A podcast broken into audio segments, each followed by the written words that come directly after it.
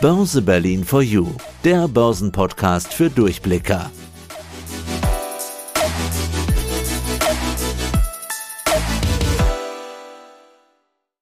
Christian W. Röhl bei uns im Podcast. Du bist Investor, Finanzexperte, YouTuber, Podcaster und dann wäre ich fast geneigt, einen Begriff zu verwenden, gegen den du dich wahrscheinlich jetzt wehren wirst. Finfluencer. Wobei, den Begriff findet man auch auf deiner Website. Da sagst du nämlich, du hast einen der ersten Online-Börsenbriefe Deutschlands lanciert und zur interaktiven Community ausgebaut, in Klammer, lange bevor es den Begriff Finfluencer gab. Wie würdest du es denn ja. selbst beschreiben? Ja, also damals war das für mich ein Geschäftsmodell, vor 20 Jahren, das ich dann auch erfolgreich verkauft habe an Axel Springer.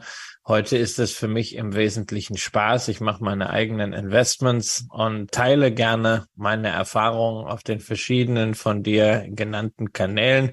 Natürlich macht mir das Freude, auch daraus ein Business zu machen, aber ich anders als früher müsste ich es heute nicht. Vermögensverwalter in eigener Sache ist so eine Zwischenüberschrift beziehungsweise so eine Bezeichnung, die man bei dir immer wieder findet. Würdest du dich so bezeichnen, wenn man jetzt sagt, was, was bist du eigentlich von Beruf, würdest du sagen, Vermögensverwalter in eigener Sache passt, oder? Ja, es klingt ein bisschen sperrig. Investor ist kürzer. Investor hat allerdings natürlich immer auch so eine, ja, im Englischen würde man sagen, sophisticated perspective. Ja, also der Investor, der sucht sich ganz bewusst so Geschäftsmodelle aus, geht dann mit sehr, sehr viel Know-how in bestimmte Branchen, also auch so wie Business Angels das machen. Also mein, mein klassisches Beispiel dafür ein Investor ist dann im Tech-Bereich zum Beispiel der Pip Klöckner, den ich sehr schätze.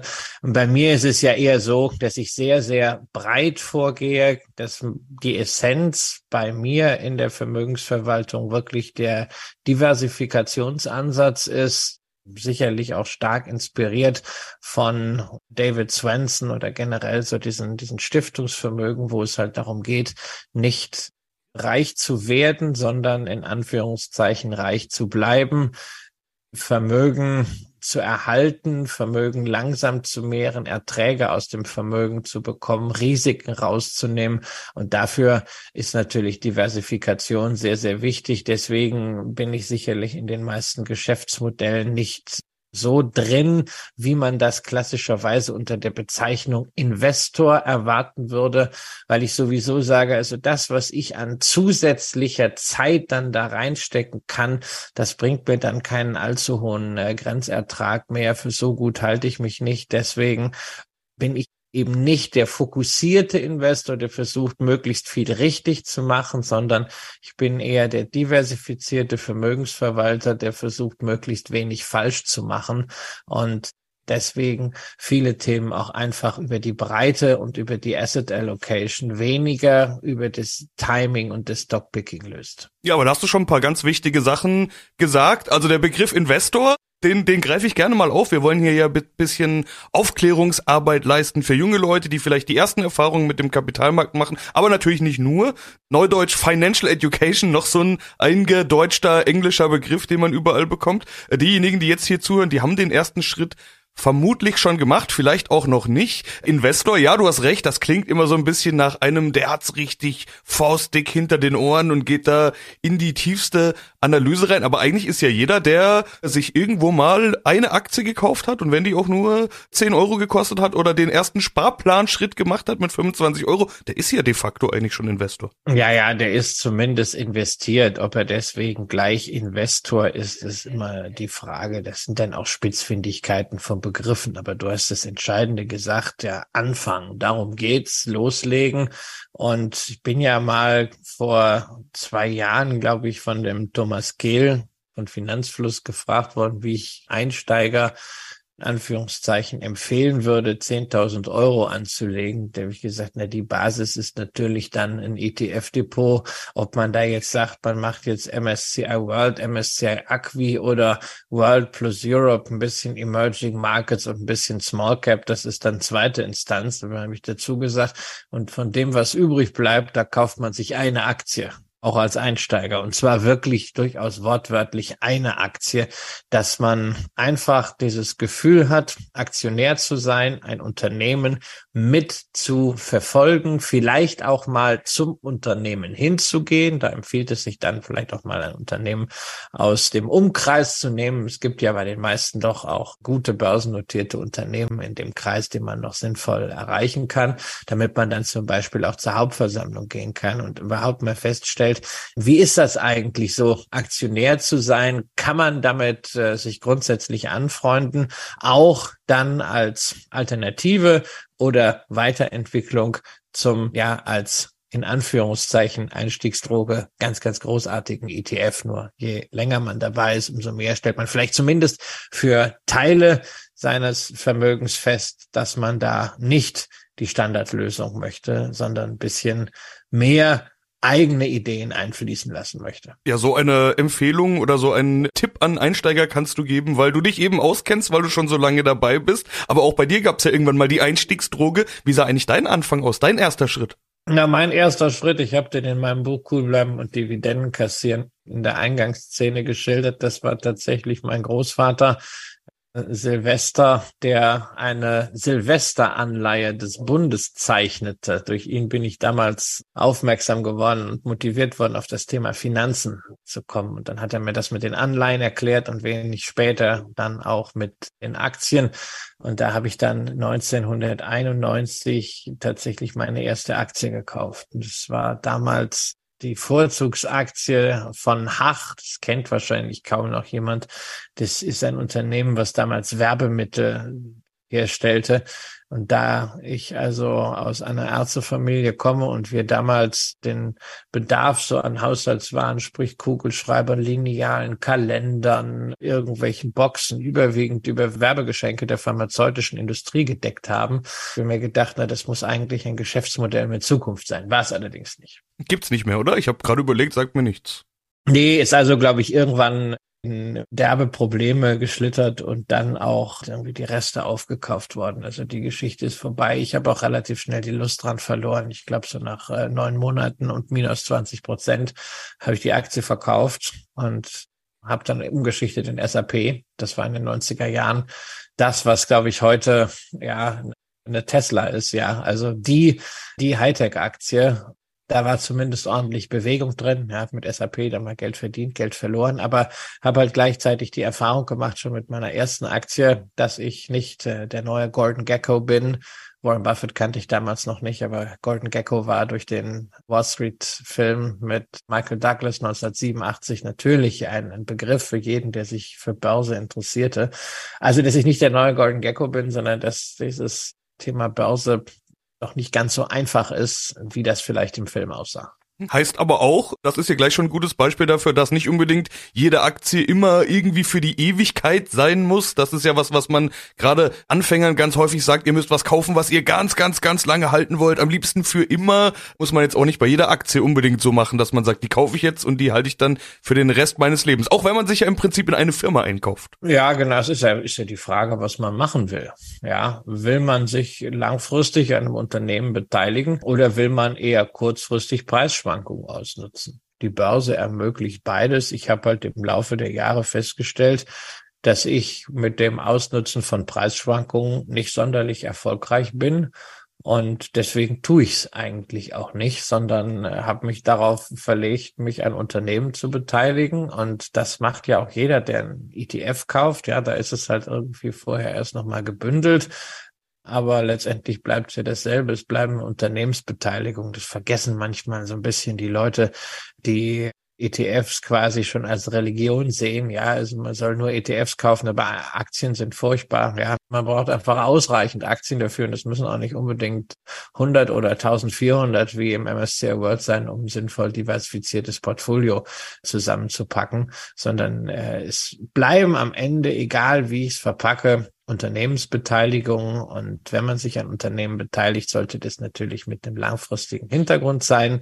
Warren Buffett hat mal gesagt, seine bevorzugte Haltedauer ist ewig. Ja, und da kann man natürlich immer sagen, okay, wenn ich diese Attitüde habe, dann setzt es voraus, dass ich im Grunde nicht darauf gucke, wie denn gerade der Preis ist, der mir für die Beteiligung geboten wird, sondern einfach darauf schaue, wie läuft es bei diesem Unternehmen. Ja, weil wenn der Preis, da kann ich ja ständig gucken, ist es gerade vielleicht so viel, ich sage, naja, das ist jetzt deutlich überbezahlt, dann kann ich es verkaufen, kann es in der Hoffnung, dass ich es irgendwann billiger zurückverkaufen kann. Also ich mag diese Attitüde von Warren Buffett, solange wie es beim Unternehmen läuft, bleibe ich sehr, sehr gerne dabei. Auch wenn das natürlich unter dem Aspekt der Kapitaleffizienz oder des effizienten Kapitaleinsatzes unter Umständen äh, nicht optimal ist. Aber das ist halt bisweilen auch eine theoretische Betrachtung, denn man erkennt sehr häufig, wann ein Unternehmen vielleicht überbewertet ist. Und da kann man dann auch durchaus verkaufen. Verkaufen ist gar nicht so schwierig, aber den Wiedereinstieg dann zu finden, das ist die schwierige Geschichte. Deswegen lasse ich auch das sein. Sondern solange es beim Unternehmen läuft, bleibe ich dabei. Jetzt sind wir eigentlich schon relativ weit und sprechen schon drüber, wann investieren. Ich will erstmal über Investments an sich sprechen. Du hast jetzt eine Zeit angesprochen, in der konnte man wahrscheinlich sogar das Geld noch auf dem Sparbuch lassen und hat da irgendwie noch ordentlich was bekommen. Äh, Anleihen hattest du gerade genannt. Ja, jetzt wird gerade wieder viel über Anleihen geredet, aber wenn man jetzt mal ganz realistisch betrachtet, wo die Inflation ist und wo der Zins ist, dann ist man bei der Realrendite vielleicht mit Anleihen doch nicht so gut bedient. Was ich in den letzten Jahren vor allen Dingen immer wieder häufig gehört habe, ist dieses Kürzel TINA, There is no alternative. Wie siehst du es eigentlich? Führt ein Weg an Aktieninvestments vorbei? Nein, langfristig natürlich nicht. Da kann man in alle Studien schauen, die ja teilweise auch weit bis ins 19. Jahrhundert zurückgehen, etwa im Investment Returns Yearbook der Credit Suisse, dass Aktien über längere Zeiträume im Wesentlichen 10 plus x Jahre deutlich überlegende, wohlgemerkt Realrenditen bringen. Und wer Vermögen aufbauen will, kommt an Aktien nicht vorbei. Das heißt jetzt nicht, dass Anleihen im Portfolio keinen Sinn machen, weil es gibt ja auch Anleger, die wollen jetzt nicht nur Vermögen aufbauen, sondern einfach Vermögen bewahren und Dabei können Anleihen jetzt wieder, wo Geld wieder einen Preis hat, eine durchaus sinnvolle Lösung sein. Ich glaube auch, dass es verschiedene Anleihentypen gibt, die so ein bisschen in der Perspektive von Aktieninvestoren unterschätzt sind. Ja, also insbesondere High-Yield-Anleihen, die hierzulande ja gerne auch Ramsch genannt werden, immer einfach der Hochzinsbereich sind, oder Emerging Markets Anleihen sind nach meiner Erfahrung deutlich besser als ihr Ruf. Allerdings sind es dann keine sicheren Anleihen für den, sagen wir mal, Return of the Money Teil des Portfolios, wo es also darum geht, dass das Geld auf jeden Fall zurückkommt, sondern da sind wir dann schon beim Return on the Money Teil des Portfolios, also Rendite auf das Geld zu erzielen. Und da sind solche Schwellenländeranleihen in den letzten Jahren auch wirklich eine gute Gegenposition zu Schwellenländeraktien gewesen, genauso wie zumindest im europäischen Bereich High-Yield-Anleihen durchaus konkurrieren konnten mit europäischen Aktien. Insofern würde ich auch das nicht so dogmatisch sehen. Man sollte halt nur gucken, in welchem Portfolioanteil man welche Assetklasse in welcher Ausprägung einsetzt. Ja, da ist wahrscheinlich wieder die Diversifikation, die du vorhin schon genannt hast.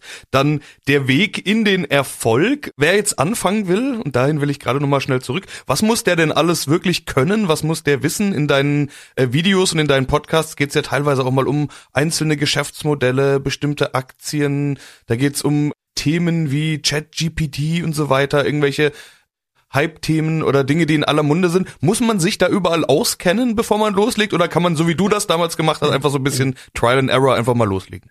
Nee, nee, also Trial and Error sollte man nicht machen. Man sollte eine Strategie haben und man sollte sich ja vor allem von Hype-Themen fernhalten. Das war übrigens auch die Essenz dessen, was wir im Podcast Aktien fürs Leben zum Thema künstliche Intelligenz und ChatGPT gemacht haben. Die, Zeiten, wenn über irgendein Zukunftsthema in den Medien geredet wird, sind für Privatanleger im Grunde ganz schlechte Zeiten, ein Investment in diesen jeweiligen Trend zu starten. Ja, also wenn man solche Themenbeimischung wirklich meint, wagen zu müssen, dann macht man das am besten, wenn gerade niemand über so ein Thema redet und vor allen Dingen, wenn nicht gerade Produkte dazu auf den Markt kommen. Gibt es eine recht spannende Studie darüber, dass Themenfonds ab ihrer Emission die ersten fünf Jahre den Markt dramatisch underperformen, also schlechter abschneiden. Und das ist genau dieser Effekt. Es wird auf einem Hype was gebracht, lanciert, verkauft, vertrieben und dann springen Leute drauf, aber dann ist der Hype erstmal abgekühlt. Also da grundsätzlich Vorsicht.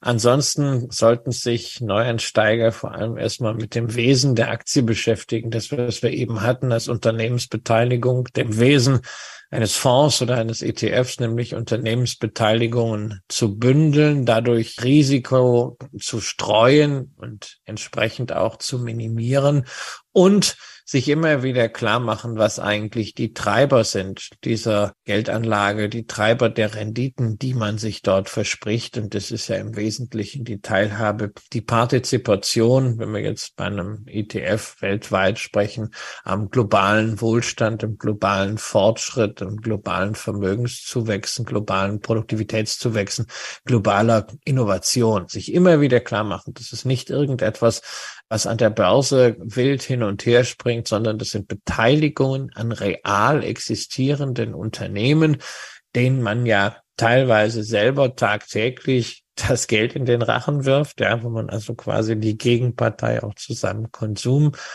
einnimmt, wo man vielleicht auch berufliche Erfahrungen mit hat und wie man das alles einfließen lässt. Das ist dann eine Frage, wer man auch sein will als Anleger, als Investor oder ob man sagt, man lässt das einfach passiv laufen, man möchte nur beteiligt sein daran und fokussiert sich darauf, in anderen Bereichen seine Energien einzusetzen, um vielleicht im Job weiter voranzukommen, höheres Gehalt zu haben, damit auch dann wieder mehr Geld ansparen zu können, was dann ja wieder in Aktien fließen kann. Ja, gerade für diejenigen, die neu in diese Welt eintauchen, tut sich ja dann wirklich eine riesengroße Welt auf. Plötzlich ist man umgeben von Geschäftsmodellen und man sieht überall sind börsennotierte Firmen. Dann hört man noch solche Dinge wie Chat-GPT-Hype, OpenAI, von mir aus noch Bitcoin, Krypto, Blockchain, alles Mögliche prasselt da auf einen ein und überall könnten ja solche Riesenchancen liegen. Du hast jetzt gesagt, ja, man sollte nicht auf jeden Hype aufspringen. Das sagt sich so leicht. Ich glaube, da ist man schon überall versucht. Man will dabei sein, man will die Chancen nicht verpassen. Auch da gibt's ja so einen neudeutschen Begriff FOMO, Fear of Missing Out. Ich glaube, gerade am Anfang ist es super schwer, sich auch mal zusammenzureißen und zu sagen, ich muss nicht überall dabei sein und ich muss nicht irgendwie jeden Hype erwischen. Wie schafft man das oder wie schaffst du es, dich da zusammenzureißen? Ja, ich habe im Laufe der Jahre einfach so eine gewisse, ich nenne das mal Leidenschaftslosigkeit entwickelt. Ja, also ich habe jetzt nicht so diese Stimmungsabhängigkeit. Auch ja, also wenn die Börse gerade super läuft, ja, dann laufe ich jetzt auch nicht mit dem extra breiten Grinsen durch die Gegend. Aber wenn es gerade runtergeht, dann weine ich auch nicht jeden Tag ins Bett. Ja, also einfach mal so die die Stimmungsvolatilität rausnehmen. Der hilft also für mich immer ganz gut, sich klar zu machen. Das sind egal was an der Börse gerade los ist, sind es ja Unternehmen, in denen Prozesse laufen. Diese Prozesse laufen viel konstanter als Börsenkurse die ja letztendlich nur Stimmungen aggregieren und widerspiegeln. Und äh, wenn du auf Börsenkurse siehst, ist es ein wildes Hin und Her. Wenn du jetzt mal dagegen hältst, die Gewinnentwicklung von Unternehmen, dann ist es schon deutlich geglättet. Und wenn du es noch eine Stufe tiefer nimmst, nämlich auf das guckst, was am Ende rauskommt, für Aktionäre, die Dividenden, dann ist das fast stoisch. Ja? Und dann kannst du halt schon übereinander legen, am Ende über zehn Jahre, über 15 Jahre Unternehmensgewinne, Dividenden und Kurse laufen in dieselbe Richtung. Und nur die Zeit dazwischen, diese Schwankungen an der Börse, die muss man muss man aushalten. Das kann ich zum Beispiel am besten, indem ich relativ wenig da drauf gucke und schon gar nicht ins Depot gucke. Warum soll ich ständig ins Depot gucken? Ich schaue sehr, sehr gerne ins Konto. Ja, ich freue mich immer, wenn auf dem Konto Geld kommt, wenn Unternehmen Dividenden zahlen, wenn Mieter Mieten zahlen, wenn Unternehmen Zinsen zahlen. Das finde ich großartig. Aber wie jetzt meine Positionen gerade an der Börse bewertet werden, das ist mir relativ egal. Ich frage mich ja auch nicht jeden Tag bei meinen Wohnungen und Häusern, Mensch, was mag denn diese Wohnung, die ich vor fünf Jahren gekauft habe, heute gerade wert sein? Und ist die jetzt mehr wert als letzten Monat oder ist die jetzt weniger wert? Ja, komme ich auch nicht drauf, wirklich. Das muss man sich auch mal einfach klar machen, wieder mit dem Thema, das sind Unternehmensbeteiligungen. Und dann kriegt man auch so ein bisschen Distanz zu diesem Börsengeschehen. Und dann sollte man daraus auch Distanz kriegen, natürlich zu den einzelnen Unternehmen. Es gibt sicherlich Unternehmen, bei denen ich sage, die sind ganz, ganz fantastisch, großartig aufgestellt, sehr zukunftssicher, strategisch gefällt mir das, vielleicht gefällt mir auch das Produkt, ja, so ein Beispiel dafür oder Paradebeispiel wirklich schon, ist eine LVMH, also das Luxuskonglomerat geführt vom momentan reichsten Mann der Welt, Bernard Arnault. Das ist eine super Aktie und ich habe da sicherlich Begeisterung fürs Unternehmen, die Strategie und die Produkte. Trotzdem am Ende für den Investment Case relevant sind ein paar Zahlen. Und solange die eingehalten werden, ist das fein. Und wenn die dann irgendwann äh, nicht mehr eingezahlt werden, muss ich auch die Konsequenzen äh, ziehen, wobei ich äh, da momentan halt keine Anzeichen für habe. Also da muss man wirklich Distanz schaffen zwischen der sicherlich positiven Begeisterung für Unternehmen und für Produkten und dem eigenen Depotmanagement. Man kann nicht überall dabei sein, beziehungsweise man sollte sich häufig vergegenwärtigen, gerade auch als ETF-Anleger mit dem MSCI World im Depot, dass man bei ganz vielen Themen ja sowieso da mit dabei ist. Ja, also wenn wir jetzt über ChatGPT sprechen, über OpenAI, dann haben wir im MSCI World, ich glaube, mit insgesamt knapp fünf Prozent eine Microsoft und eine Google, also Alphabet dabei. Also ist man doch da schon ausreichend investiert und das reicht. Da kann man sagen, alles richtig gemacht, bin ich dabei, wenn das läuft. Aber das Wichtige ist, ich hänge nicht nur davon ab. Deine Antwort gerade eben hat vielleicht meine nächste Frage schon ein Stück weit beantwortet. Ich will sie aber trotzdem stellen, weil ich glaube, sie ist wichtig. Nachrichten, News, Geopolitik und so weiter. Das, was man alltäglich sieht, manch einer nennt's Noise, das wird man vermutlich ähnlich eine Distanz schaffen müssen zum eigenen Depot, zu dem, was tagtäglich passiert. Ich meine, selbst solche Kleinigkeiten wie ein chinesischer Spionageballon über Amerika schafft's bis in die Börsennews, weil an dem Tag die Kurse fallen und manch einer schließt, das muss wohl an einem chinesischen Spionageballon liegen und das kann dazu führen, dass manch ein Anleger da sitzt und überlegt, hm, muss ich dann jetzt verkaufen oder kaufen? Also ich glaube, gerade so, was jede Stunde durch die Ticker läuft, äh, spielt bei den Anlegern im Kopf doch auch eine gewisse Rolle. Wie frei muss man sich davon machen? Also bei Anlegern darf es überhaupt keine Rolle spielen, was da so stündlich über die Ticker kommt. Bei Tradern schon. Ja, und wer tradet und damit also wirklich Preisschwankungen ausnutzen will, der muss sich um diese Themen kümmern. Der muss ja eigentlich auch zwei Sachen machen. Das ist ja die ganz große Herausforderung, weshalb ich da ja auch wirklich scheitern würde. Man muss ja nicht nur antizipieren, was passiert, ne? also welche Zahlen werden zum Beispiel von einem Unternehmen vorgelegt, sondern man muss auch noch antizipieren, wie die Börse wohl auf dieses ungewisse Ereignis dann reagieren wird. Das macht es noch schwieriger. Insofern sich immer wieder klar machen, welche Herausforderung da wirklich mit verbunden ist und ob man das, ob man das wirklich will. Ansonsten Geopolitik ist ein wichtiges Thema in den großen Linien. Es gab mal den Spruch, politische Börsen haben kurze Beine. Das haben wir sicherlich seit der Eröffnung der Mauer äh, 1990, dem Fall des Eisernen Vorhangs, gesehen, dass wir immer stärker das Primat der Wirtschaft hatten, ist durchaus möglich, dass wir jetzt wieder in eine Epoche kommen, in der politische Entscheidungen Börse, Wirtschaft, Finanzen, Konjunktur wesentlich stärker beeinflussen, als das in der Vergangenheit war, dass Staaten wieder deutlich mehr Macht ausüben, gerade auch in der Regulierung, als das in dieser großen Liberalisierung, die ja eigentlich schon vor der Maueröffnung losging mit Ronald Reagan und der Reaganomics und hier in Europa mit dem Thatcherismus. Das kann sein, das muss man schon auf der Agenda haben, auch geopolitische Themen wie beispielsweise, was in China passiert, ob man diese politischen Risiken eingehen möchte oder nicht, beziehungsweise ob man sie nicht vielleicht schon im Portfolio hat. Das sind durchaus Themen, mit denen man sich beschäftigen sollte und diese Themen sind dann aber auf einer langen Zeitachse zu sehen und dafür braucht man also sicherlich keinen Börsenticker, dafür braucht man eine ordentliche Tageszeitung, vielleicht auch ein Wochenmagazin oder eine Wochenzeitung oder ein Monatsmagazin. Das reicht da völlig aus, weil da reden wir wirklich über die großen Linien. Ja, dann kommen wir eigentlich schon zum Abschluss. Du hast jetzt mehrfach betont, Strategie ist wichtig, haltet euch an eure Strategie und macht euch vor allen Dingen eine. Wie soll so eine Strategie denn aussehen? Also jetzt nicht, wie sieht deine Strategie aus oder wie sieht die perfekte Strategie aus, sondern welche Fragen muss ich mir jetzt stellen, wenn ich sage, habe ich überhaupt eine Strategie und wie mache ich mir eine?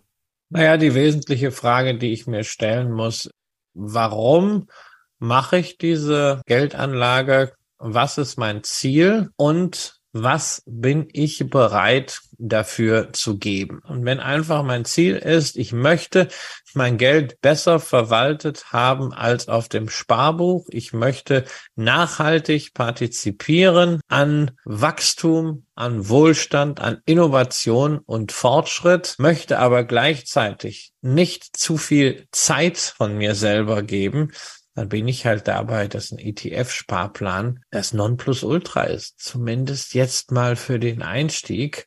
Da bin ich dabei, da ist der erste Schritt sehr einfach und dann kann ich immer noch gucken, wie ich am Ende damit klarkomme.